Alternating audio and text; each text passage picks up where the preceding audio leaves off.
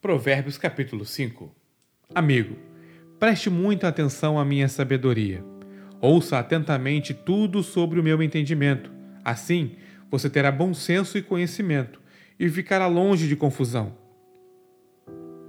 Os lábios da mulher devassa são doces, suas palavras suaves, muito agradáveis. Mas não demorará muito até que ela se torne amarga em sua boca. Uma enorme ferida no coração, uma ameaça constante à vida ela toma o caminho mais curto para a morte, desce rápido para o além e leva você junto. Ela não tem ideia do que é a vida de verdade, nem de quem ela é e nem para onde está indo. Então, meu amigo, ouça atentamente. Não faça pouco caso das minhas palavras. Mantenha distância de mulheres como essa.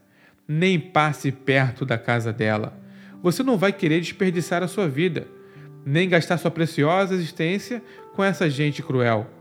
Por que permitir que estranhos se aproveitem de você? Por que ser explorado por quem não dá a mínima para você? Você não quer chegar ao fim da vida cheio de arrependimento, todo detonado e dizendo: oh, por que não fiz o que me disseram? Por que rejeitei quando me repreenderam? Por que não ouvi meus mentores e não levei a sério meus mestres? Minha vida está arruinada, não restou absolutamente nada. Você conhece o ditado: beba da sua cisterna e tire água do seu próprio poço? É verdade. Atenção!